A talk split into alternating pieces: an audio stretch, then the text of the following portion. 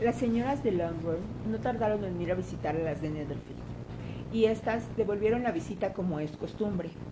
El encanto de la señorita Bennet aumentó la estima de la señora Hurst, y la señorita Bingley sentían por ella, y aunque encontraron que la madre era intolerable y que no valía la pena dirigir la palabra a las hermanas menores, expresaron el deseo de profundizar las relaciones con ellas en atención a las dos mayores. Esta atención fue recibida por Jane con agrado, pero Elizabeth seguía viendo arrogancia en su trato con todo el mundo. Exceptuando con reparos a su hermana, no podían gustarle. Aunque valoraba su amabilidad con Jane, sabía que probablemente se debía a la influencia de la admiración que el hermano sentía por ella.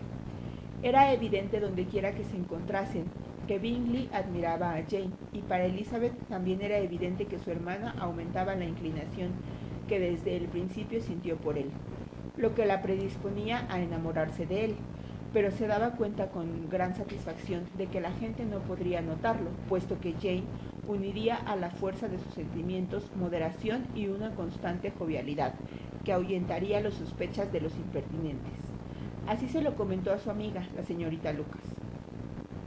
Tal vez sea mejor, en este caso, replicó Charlotte, poder escapar a la curiosidad de la gente, pero a veces es malo ser tan reservada. Si una mujer disimula su afecto al objeto del mismo, puede perder la oportunidad de conquistarle, y entonces es un pobre consuelo pensar que los demás están en la misma ignorancia. Hay tanto de gratitud y vanidad en casi todos los cariños que no es nada conveniente dejarlos a la deriva. Normalmente todos empezamos por una ligera preferencia, y eso sí puede ser simplemente porque sí, sin motivo. Pero hay muy pocos que tengan tanto corazón como para enamorarse sin haber sido estimulados. En nueve de cada diez casos, una mujer debe mostrar más cariño del que siente. A Bingley le gusta tu hermana, indudablemente, pero si ella no le ayuda, la cosa no pasará de ahí. Ella le ayuda tanto como se lo permite su forma de ser. Si yo puedo notar su cariño hacia él, él desde luego sería tonto si no lo descubriese. Recuerda, Lisa, que él no conoce el carácter de Jane como tú. Pero si una mujer está interesada por un hombre y no trata de ocultarlo, él tendrá que acabar por descubrirlo. Tal vez sí, si él la ve lo bastante. Pero aunque Bingley y Jane están juntos a menudo, nunca es por mucho tiempo. Y además, como solo se ven en fiestas con mucha gente, no pueden hablar a solas. Así que Jane debería aprovechar al máximo cada minuto en el que pueda llamar su atención y cuando lo tenga seguro ya tendrá tiempo para enamorarse de él todo lo que quiera. Tu plan es bueno, contestó Elizabeth, cuando la cuestión se trata solo de caerse bien. Y si yo estuviese decidida a conseguir un marido rico o cualquier marido, casi puedo decir que lo llevaría a cabo. Pero esos no son los sentimientos de Jane. Ella no actúa con premeditación. Todavía no puede estar segura de hasta qué punto le gusta ni el por qué. Solo hace 15 días que le conoce. Bailó cuatro veces con él en Meryton le vio una mañana en su casa y desde entonces ha cenado en su compañía cuatro veces. Esto no es suficiente para que ella conozca su carácter. No tal y como tú lo planeas. Si solamente hubiese cenado con él, no habría descubierto otra cosa que si tiene buen apetito o no. Pero no debes olvidar que pasaron cuatro veladas juntos, y cuatro veladas pueden significar bastante. Sí, en esas cuatro veladas lo único que pudieron hacer es averiguar qué clase de bailes les gustaban a cada uno pero no creo que hayan podido descubrir las cosas realmente importantes de su carácter. Bueno, dijo Charlotte, deseo de todo corazón que a Jane le salgan las cosas bien, y si se casase con él mañana, creo que tendría más posibilidad de ser feliz que si se dedica a estudiar su carácter durante 12 meses. La felicidad en el matrimonio es solo cuestión de suerte. El que una pareja crea que son iguales o se conozcan bien de antemano no les va a traer felicidad en absoluto. Las diferencias se van acentuando cada vez más hasta hacerse insoportables. Siempre es mejor saber lo menos posible de la persona con la que vas a compartir tu vida. Me haces reír, Charlotte. No tiene sentido. Sabes que no tiene sentido. Además, tú nunca actuarías de esa forma. Ocupada en observar las atenciones de Bingley para con su hermana, Elizabeth estaba lejos de sospechar que también estaba siendo objeto de interés a los ojos del amigo de Bingley. Al principio, el señor Darcy apenas se dignó a admitir que era bonita. No había demostrado ninguna admiración por ella en el baile, y la siguiente vez que se vieron, él solo se fijó en ella para criticarla. Pero tan pronto como dejó claro ante sí mismo y ante sus amigos que los rasgos de su cara apenas le gustaban, empezó a darse cuenta de que la bella expresión de sus ojos oscuros le daban un aire de extraordinaria inteligencia. A este descubrimiento siguieron otros igualmente mortificantes, aunque detectó con ojo crítico más de un fallo en la perfecta simetría de sus formas, tuvo que reconocer que su figura era grácil y esbelta, y a pesar de que afirmaba que sus maneras no eran las de la gente refinada, se sentía atraído por su naturalidad y alegría. De este asunto ella no tenía la más remota idea. Para ella Darcy era el hombre que se hacía antipático donde quiera que fuese y el hombre que no la había considerado lo bastante hermosa como para sacarla a bailar. Darcy empezó a querer conocerla mejor. Como paso previo para hablar con ella, se dedicó a escucharla hablar con los demás. Este hecho llamó la atención de Elizabeth. Ocurrió un día en casa de Sir Lucas, donde se había reunido un amplio grupo de gente.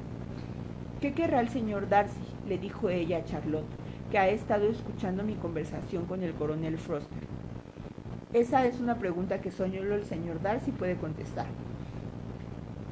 Si lo vuelve a hacer, le daré a entender que sé lo que pretende. Es muy satírico, y si no empiezo siendo impertinente yo, acabaré por tenerle miedo. Poco después se le volvió a acercar, y aunque no parecía tener intención de hablar, la señorita Lucas desafió a su amiga para que le mencionase el tema, lo que inmediatamente provocó a Elizabeth que se volvió a él y le dijo, ¿no cree usted, señor Darcy, que me expresé muy bien hace un momento cuando le insistía al coronel Forster para que no diese un baile en Meryton? Con gran energía, pero ese es un tema que siempre llena de energía a las mujeres. Es usted severo con nosotras, Ahora nos toca insistirte a ti, dijo la señorita Lucas. Voy a abrir el piano y ya sabes lo que sigue, Elisa. ¿Qué clase de amiga eres? Siempre quieres que cante y toque delante de todo el mundo. Si me hubiese llamado Dios por el camino de la música, serías una amiga de incalculable valor. Pero como no es así, preferiría no tocar delante de la gente que debe estar acostumbrada a escuchar a los mejores músicos. Pero como la señorita Lucas insistía, añadió, muy bien, si así debe ser, será. Y mirando fríamente a Darcy dijo, hay un viejo refrán que aquí todo el mundo conoce muy bien. Guárdate el aire para enfriar la sopa, y yo lo guardaré para mi canción. El concierto de Elizabeth fue agradable, pero no extraordinario. Después de una o dos canciones, y antes de que pudiese complacer las peticiones de algunos que querían que cantase otra vez, fue reemplazada al piano por su hermana Mary, que como era la menos brillante de la familia, trabajaba duramente para adquirir conocimientos y habilidades que siempre estaba impaciente por demostrar. Mary no tenía ni talento ni gusto, y aunque la vanidad la había hecho aplicada, también le había dado un aire pedante y modales afectados que deslucirían cualquier brillantez superior a la que ella había alcanzado. A Elizabeth, aunque había tocado la mitad bien, la habían escuchado con más agrado por su soltura y sencillez. Mary, al final de su largo concierto, no obtuvo más que unos cuantos elogios por las melodías escocesas e irlandesas que había tocado a ruegos de sus hermanas menores, que con alguna de las lucas y dos o tres oficiales bailaban alegremente en un extremo del salón. Darcy, a quien indignaba aquel modo de pasar la velada, estaba callado y sin humor para hablar. Se hallaba tan embebido en sus propios pensamientos que no se fijó en que Sir William Lucas estaba a su lado hasta que éste se dirigió a él. Qué encantadora diversión para la juventud, señor Darcy. Mirándolo bien, no hay nada como el baile. Lo considero como uno de los mejores refinamientos de las sociedades más distinguidas. Ciertamente, señor, y también tiene la ventaja de estar de moda entre las sociedades menos distinguidas del mundo. Todos los salvajes bailan. Sir William esbozó una sonrisa. Su amigo baila maravillosamente, continuó después de una pausa al ver a Bingley unirse al grupo y no dudó. Señor Darcy, usted mismo que no sea un experto en la materia. Me vio bailar en Meryton, creo, señor. Desde luego que sí, y me causó gran placer verle. ¿Baila usted a menudo en St. James? Nunca, señor. ¿No cree que sería un cumplido para con ese lugar? Es un cumplido que nunca concedo en ningún lugar, si puedo evitarlo. Creo que tiene una casa en la capital. El señor Darcy asintió con la cabeza. Pensé algunas veces en fijar mi residencia en la ciudad, porque me encanta la alta sociedad, pero no estaba seguro de que el aire de Londres le sentase bien a Lady Lucas. Sir William hizo una pausa con la esperanza de una respuesta, pero su compañía no estaba dispuesto a hacer ninguna. Al ver que Elizabeth se les acercaba, se le ocurrió hacer algo que le pareció muy galante de su parte y la llamó. Mi querida señorita Elisa, ¿por qué no está bailando? Señor Darcy, permítame que le presente a esta joven que puede ser una excelente pareja. Estoy seguro de que no puede negarse a bailar cuando tiene ante usted tanta belleza. Tomó a Elizabeth de la mano con la intención de pasársela a Darcy, quien, aunque extremadamente sorprendido, no iba a rechazarla. Pero Elizabeth le volvió la espalda y le dijo a Sir William un tanto desconcertada. De veras, señor, no tenía la menor intención de bailar. Le ruego que no suponga que he venido hasta aquí para buscar pareja. El señor Darcy, con toda corrección, le pidió que le concediese el honor de bailar con él, pero fue en vano.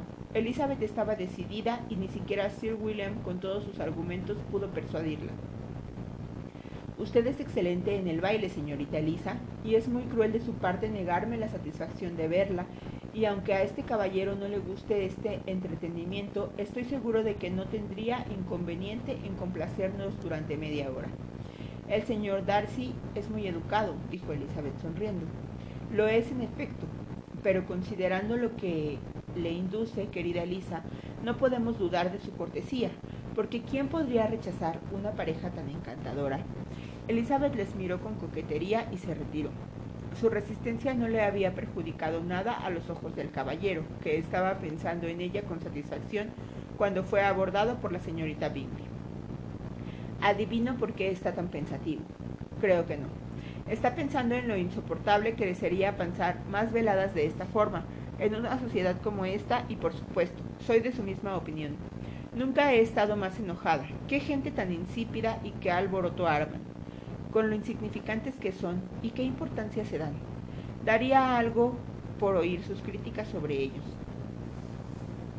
Sus conjeturas son totalmente equivocadas. Mi mente estaba ocupada en cosas más agradables. Estaba meditando sobre el gran placer que pueden causar un par de ojos bonitos en el rostro de una mujer hermosa. La señorita Bingley le miró fijamente deseando que le dijese qué dama había inspirado tantos tales pensamientos. El señor Darcy, intrépido, contestó, la señorita Elizabeth Bennet. La señorita Bennet me deja atónita. ¿Desde cuándo es su favorita? Y dígame, ¿cuándo tendré que darle la enhorabuena?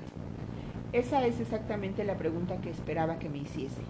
La imaginación de una dama va muy rápido y salta de la admiración al amor y del amor al matrimonio en un momento. Sabía que me daría la enhorabuena. Si lo toma tan en serio, cree que ella es cosa hecha. Tendrá usted una suegra encantadora de veras. Y ni qué decir, tiene que y ni qué decir tiene que estará siempre en Pemberley con ustedes. Él la escuchaba con perfecta indiferencia, mientras ella seguía disfrutando con las cosas que le decía, y al ver por la actitud de Darcy que todo estaba a salvo, dejó correr su ingenio durante un largo tiempo.